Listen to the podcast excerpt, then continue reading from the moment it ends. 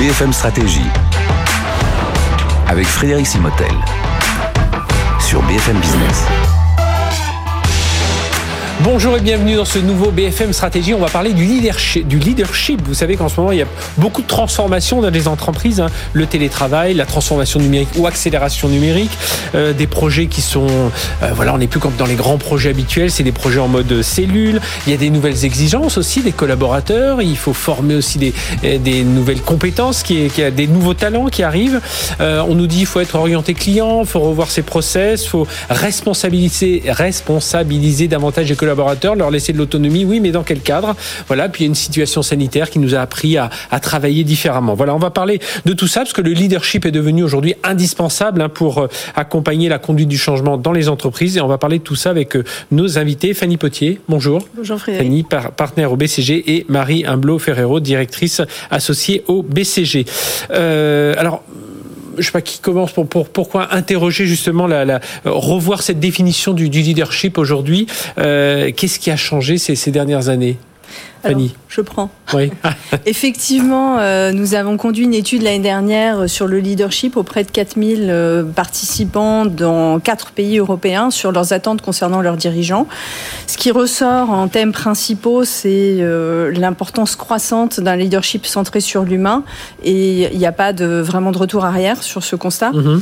Qu'est-ce que ça veut dire le leadership centré sur l'humain? Ben, Ça veut dire des gens qui sont présents, qui écoutent leurs collaborateurs, qui savent à la fois euh, manier l'exigence et le développement individuel des personnes, qui savent créer des équipes euh, avec des conditions pour réussir.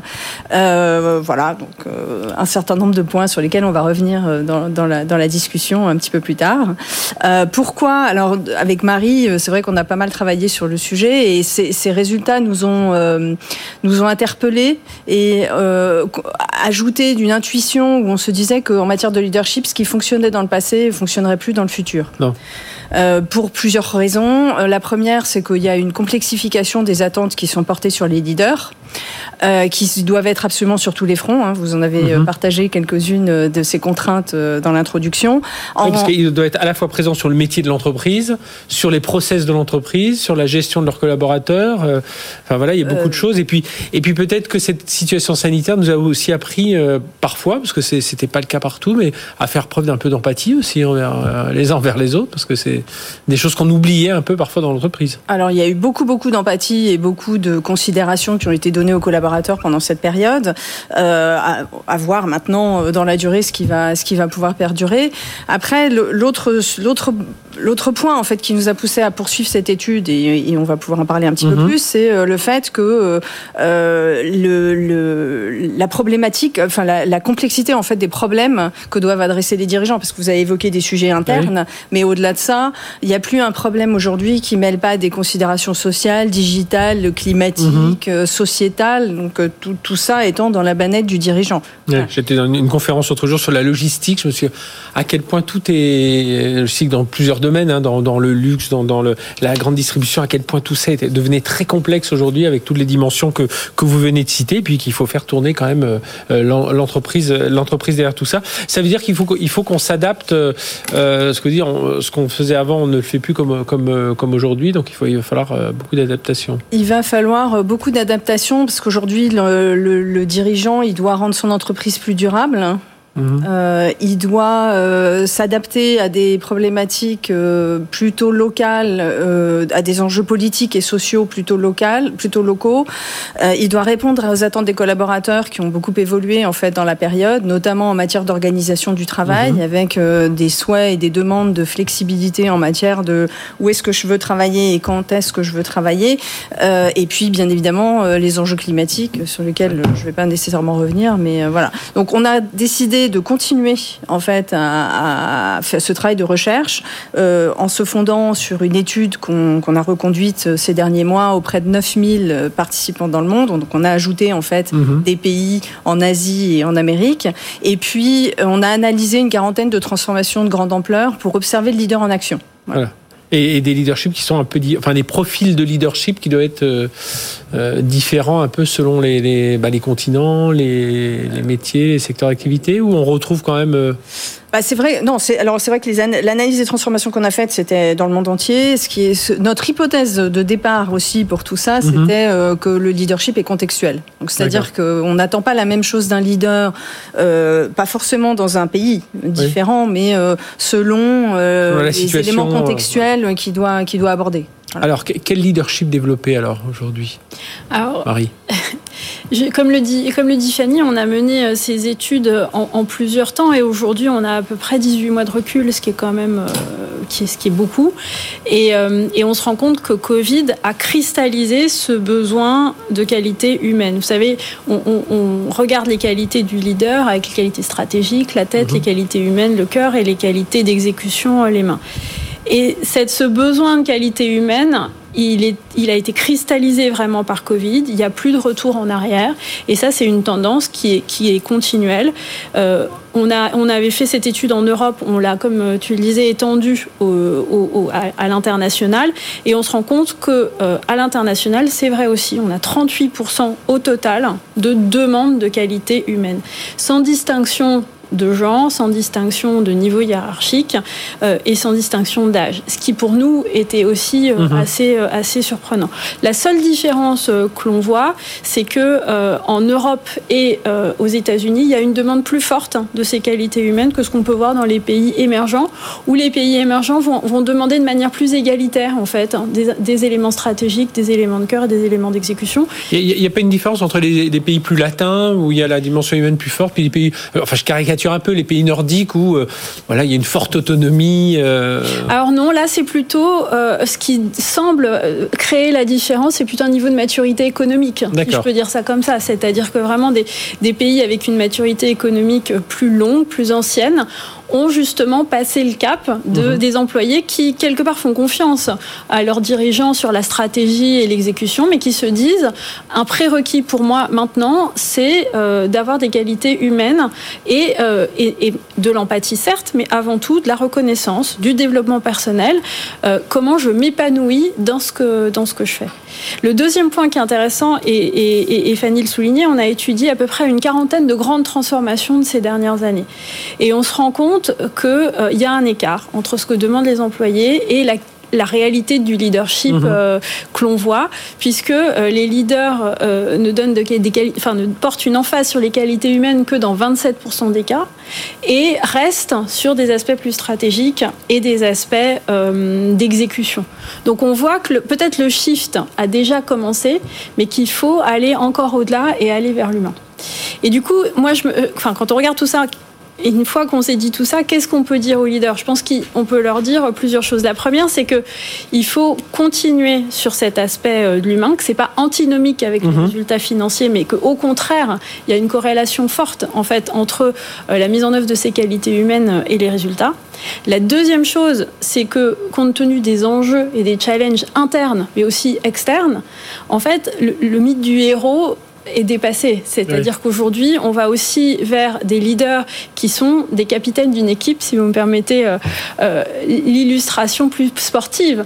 Euh, on est dans une équipe et chacun va apporter une contribution sous effectivement un leadership, mais plutôt de capitaine, mhm. de coach, de, qui, va emmener cette équipe de l'avant. Et puis le dernier point, c'est que de plus en plus, le pendant de, cette demande de qualité humaine, c'est aussi la demande de vision long terme. Qu'est-ce qu'apporte l'entreprise sur le long terme euh, Et là aussi, il y a les performances financières, il y a le court terme. C'est pas antinomique avec je donne une vision de ce que je vais apporter en tant qu'entrepreneur à la société, à la planète, et je vais plutôt essayer de focaliser mes activités des activités régénératrice, génératrice de valeur pour mhm. l'ensemble des parties prenantes, plutôt que des activités qui vont consommer, surconsommer des ressources matérielles ou, euh, humaines. On, va revenir dans un instant sur ce leadership génératif, mais justement, aujourd'hui, ça veut dire qu'on a brisé un peu le, le côté, euh, le, grand, le grand PDG, euh, il était dans son... il y avait un rempart au-dessus de lui, puis lui donnait la vision stratégique, il s'occupait moins un peu, enfin il s'occupait de l'opérationnel bien entendu, mais voilà, il était un peu détaché de cette partie partie dimension humaine, lui, il a la pression de ses actionnaires. Il doit regarder, voilà, le, chiffre en, bas à la fin de chaque chaque trimestre. Et, ça, aujourd'hui, c'est un peu dépassé? C'est dépassé et à la fois parce qu'il y a une demande des employés de contact. Et donc, on voit de plus en plus de, de, de CEO aussi aller au contact, des employés, comprendre quels sont euh, les enjeux, mais sur le terrain, pas mhm. seulement les enjeux euh, stratégiques de l'entreprise. Et puis après, ce qu'il faut se dire, c'est qu'il n'est pas tout seul il a son comité de direction qui prend une importance peut-être de plus en plus forte en termes de visibilité aussi vis-à-vis de l'extérieur. Aujourd'hui, quand on voit des, publications financières ou des résultats qui sont présentés, en fait, on voit de plus en plus la mise en avant d'une équipe. Mhm. Euh, les startups, je sais que vous y intéressez, on, on, est toujours à se dire qui est l'équipe derrière et pas seulement le fondateur et celui qui a eu l'idée et qui a eu cette vision. Il faut constituer cette équipe. Et donc c'est ça qu'il faut se dire. Il y a cette, cette euh, comment dire, cette double injonction de il y a, il y a un leader qui peut porter un certain nombre de messages, qui doit être plus présent sur le terrain et en même temps s'appuyer beaucoup plus sur son équipe. Alors justement, donc on parle d'un leadership génératif. Alors qu'est-ce que qu'est-ce que ça veut dire ça, Fanny, Fanny Potier Leadership génératif, donc c'est il, en va de l'humain euh, comme de la société, euh, comme de l'environnement. Donc le leader aujourd'hui ne peut plus consommer euh, les ressources, comme le disait Marie, et qu'elles soient humaines, sociétales ou environnementales, sans penser à l'avenir. Donc déjà, une des premières caractéristiques du leadership génératif, c'est de prendre en, en, considération systématiquement les implications à long terme du business ou de ses actions sur l'ensemble de l'environnement. Et dans une vision vraiment large de la définition de l'environnement, pas dans, juste dans la dimension euh, ressources naturelles.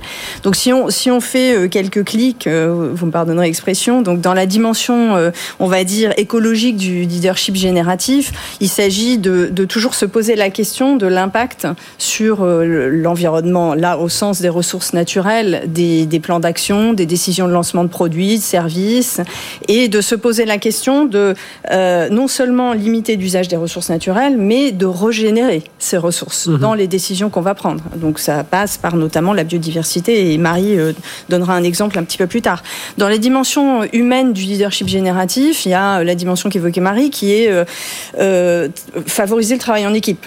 Euh, donc euh, c'est plutôt essayer de résoudre les choses en équipe, euh, de créer les conditions de succès pour que l'équipe puisse travailler en équipe, notamment qu'elle puisse et qu'elle sache prendre des décisions, et puis voilà de créer en fait un petit peu les conditions de travail qui vont lui permettre de réussir. C'est d'avoir la bonne diversité au sein de l'équipe aussi, mhm. s'assurer qu'on a une représentativité, on va dire des, des regards quand on aborde les, les, problèmes et les situations. Il y a la dimension dans le dans la dimension humaine du leadership génératif, il y a la dimension de voir le potentiel de chacun et de le développer et de donner en fait à chacun les armes pour réussir dans le futur. Mhm. Aujourd'hui, on sait, il y a énormément de gens qui, qui, euh, font des études sur la durée de vie des compétences. La durée de vie d'une compétence aujourd'hui, c'est moins de 5 ans. C'est encore moins en matière de technologie. Donc l'enjeu de, de développer les collaborateurs et de leur donner des armes pour le futur, c'est pas un moindre enjeu dans cet univers-là. Mhm. Et puis pour finir, euh, sur la dimension humaine, il y a quand même l'aspect euh, euh vie équilibre vie professionnelle, vie personnelle, euh, réduction du stress, donner des conditions de travail où on élimine en fait les facteurs un peu perturbateurs. Et je suis sûre que tout le monde sait de quoi on parle, surtout mhm. après les deux ans qu'on vient de passer. Ça, ça, veut dire qu'il doit y avoir un, un, effort de la part des, des, PDG dans leur dans la façon dont ils ont été construits, on va dire par là si on regarde les PDG, les, les génères, voilà, qui sont à la tête des, sociétés, ils n'ont pas été, euh, surtout s'ils reprennent le module de leurs aînés, ils n'ont pas tellement été formés dans, dans, ce côté-là. C'était, il faut exécuter, euh, on doit penser vite, on doit, on doit aller vite. C'est-à-dire que tout ça, et enfin, il y a une, euh, faut se reformater un peu. Oh, c'est vrai que le leadership génératif, c'est quand même un changement de paradigme assez fondamental. Ça fait six mois qu'on travaille dessus et plus avec Marie, et, plus on avance dans le sujet, plus on se dit vraiment que ça, ça, va demander de désapprendre et de déconstruire un certain nombre de choses. Mhm. Mais après, euh, c'est faisable. Et puis, euh, vous, vous, parlez du PDG, mais comme le disait Marie, euh, c'est un travail d'équipe. Donc euh, c'est pas juste le PDG sur qui repose de mhm. nouveau toute la pression de devenir génératif au sein de l'entreprise.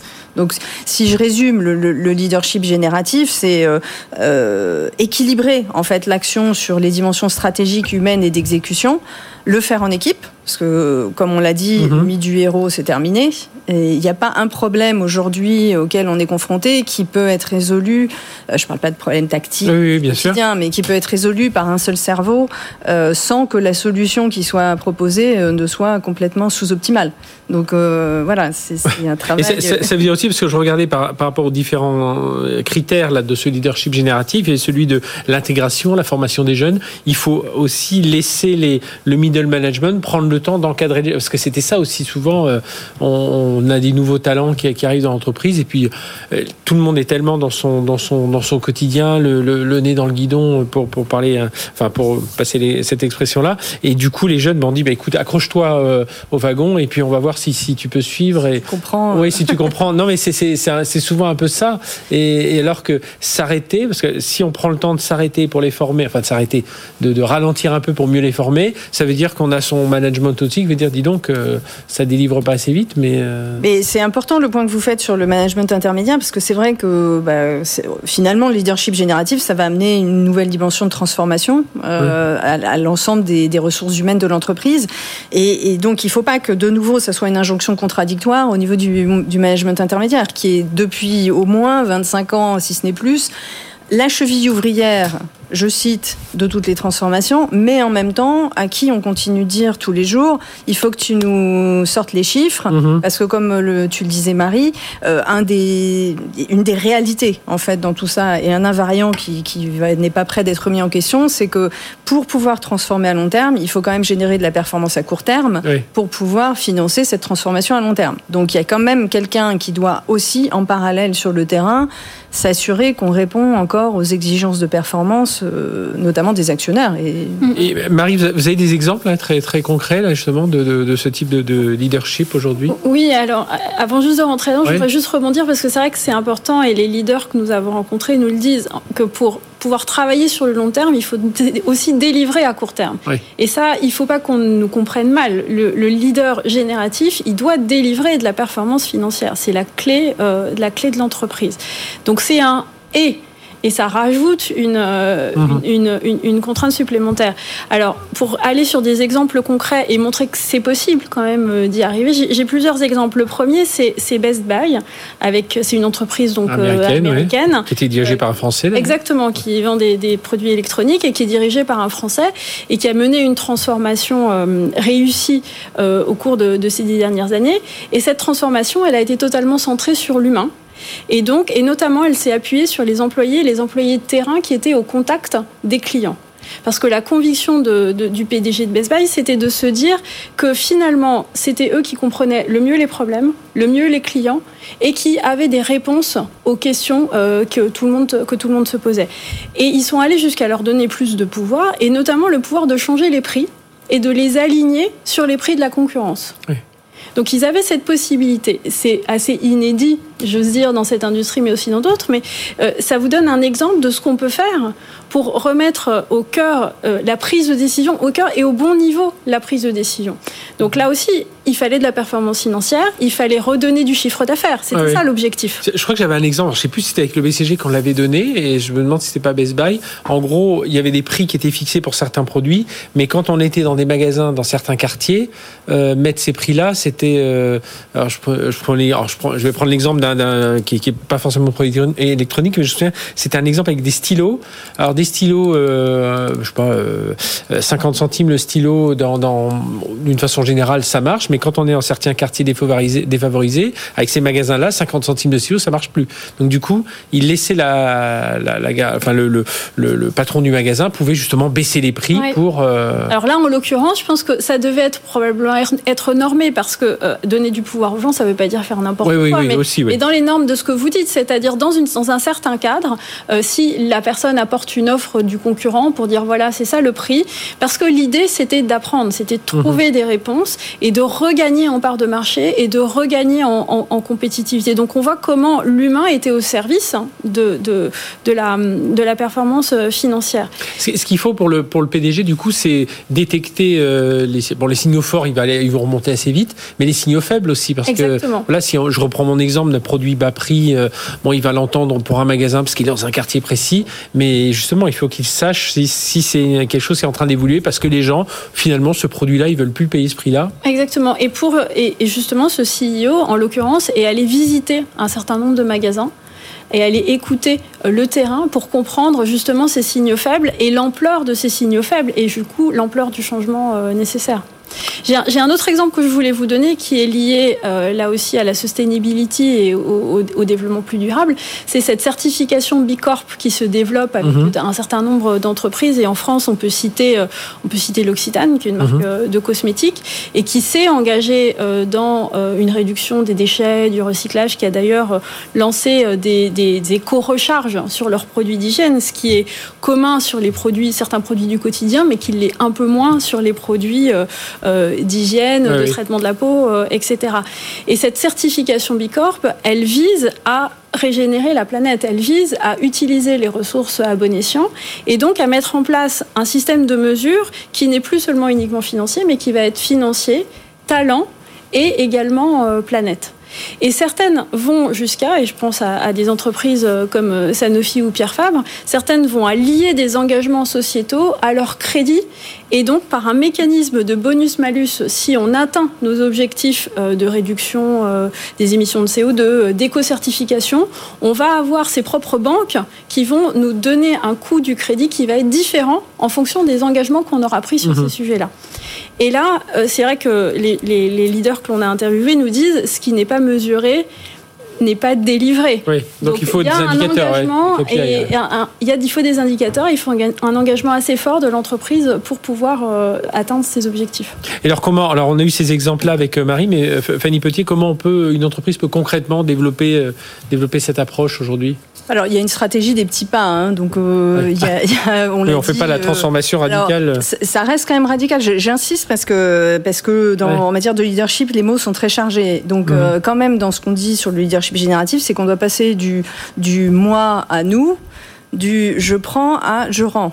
C'est quand même euh, pas forcément simple et ça demande des, des, une réflexion quotidienne, je dirais. Si on prend quelques exemples, euh, en matière de technologie, euh, un leadership, l'équipe de leadership devrait se poser avec un petit groupe de salariés tous les 15 jours et leur poser la question très concrètement, est-ce que la technologie qu'on met en place dans l'entreprise vous aide dans votre travail au quotidien, vous aide dans votre travail en équipe, est-ce que vous avez les bonnes données pour prendre les décisions qu'on attend de vous? Ça, c'est un angle. Mhm. Un autre angle, c'est euh, pareil, une équipe de leadership doit, à mon avis, se, se réinterroger régulièrement sur euh, la, le traitement de l'échec au sein de l'entreprise. C'est euh, une équipe ou un collaborateur qui se plante, est-ce qu'il va le payer pendant les dix prochaines années de sa vie ou est-ce que on va s'asseoir tous ensemble et puis on va partager sur les causes racines de pourquoi ça s'est pas bien passé pour essayer de faire différemment la prochaine fois. Ça, juste une parenthèse, culturellement, c'est dans nos entreprises, en France par exemple, c'est ce, reposer, enfin voilà, euh, savoir comment on traite l'échec et tout ça, on y arrive c'est pour ça qu'on fait la masterclass, pour donner des petits tuyaux euh, à prendre, euh, à prendre tout de suite. il y a encore quelques marges de progrès, effectivement, parce que les, comment dire, les, les, entreprises ont la, ont la vie longue ou les carrières ont la vie longue en entreprise. Mais c'est pas qu'en France, hein, mhm. très sincèrement. Un autre point qui nous semble assez important d'insister, c'est la diversité et la représentativité en fait des voix dans les équipes. Parce qu'aujourd'hui, euh, c'est vraiment important à chaque fois qu'on monte une équipe de se poser la question est-ce qu'on est en train de renforcer des biais de perception avec ces personnes-là ou est-ce qu'on va euh, s'assurer que toutes les, voix des parties prenantes sont représentées ou en mhm. tout cas sont intégrées dans la réflexion? Une fois qu'on s'est dit ça, il faut aussi se donner des mécanismes de médiation et de facilitation pour que les voix diverses puissent s'écouter et aboutir à un consensus. Parce que ça, on sait que c'est gros souci. Je prends l'exemple le plus clair dans la tech, c'est euh, avoir davantage de femmes qui viennent apporter euh, leur, euh, leur regard sur, Par exemple. Sur ces absolument. Bon, alors là, il faut ouvrir une nouvelle masterclass, et peut-être je reprends deux, deux points de Marie. Je pense que de manière très, très immédiate, en fait, la réflexion sur les KPI euh, et sur l'ouverture à 360 degrés des KPI est très importante, et une réflexion sur le partage des, richesses. Je voulais faire la petite référence à la masterclass 164 que vous avez faite avec Xavier, qui remet en, qui remet en place quelques fondamentaux en matière de rémunération des actionnaires mhm. selon les cycles de vie de l'entreprise que je réinvite euh, tous les auditeurs à aller euh, réécouter. Et c'est ce que l'on fait régulièrement, aller revoir les replays voilà, de ces BFM stratégies, parce que, que ce soit à la fois se fait avec Xavier Fontanet, donc l'ancien président d'Essilor, qui donne tous ses conseils, qui ont jalonné tout son parcours professionnel, à tous ceux de, euh, bah de vous, hein, des, des, des, différents acteurs, experts du BCG, notre partenaire sur ce BFM stratégie, qui viennent donner leur, leur, leur point de vue, leur expérience, évidemment, comme on l'a dit ici aussi, être au concret hein, de ce que l'on voit des expériences des entreprises. En tout cas, merci d'être venus toutes les deux nous parler de ce comment on redéfinit le leadership. J'espère qu'on vous a interpellé un peu sur certains points. Oui, il faut, il faut déjà penser à, à changer. Il hein. ne faut pas juste se laisser emporter par le changement qui est en train de se faire. C'est, il faut essayer de le piloter, de l'encadrer. C'est ce qu'on a essayé de vous expliquer aujourd'hui. Merci Fanny Potier et Marie Humblo Ferrero du BCG, notre partenaire sur ce BFM Stratégie. Allez, à très bientôt pour un nouveau BFM Stratégie.